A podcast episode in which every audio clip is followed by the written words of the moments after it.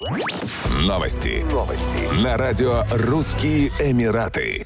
Президенты Объединенных Арабских Эмиратов могут влетать в страну без получения предварительного разрешения от Генерального директората по вопросам резидентства и международным связям в Дубае или Федерального управления по идентификации личности и гражданства ОАЭ.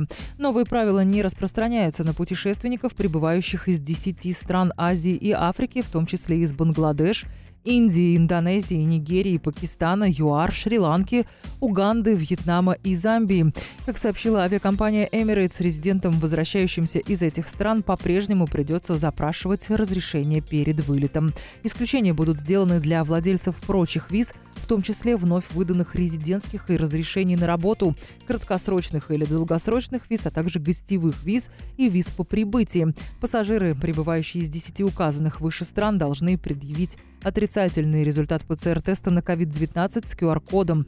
Срок действия теста составляет 48 часов с момента сдачи. В течение 6 часов после вылета они также обязаны предоставить протоколы о сдаче экспресс-теста с QR-кодом, сделанного в аэропорту отправления. Пассажиры, прибывающие из остальных стран, в свою очередь будут предъявлять отрицательные результаты ПЦР-тестов, сделанных не ранее, чем за 72 часа до вылета.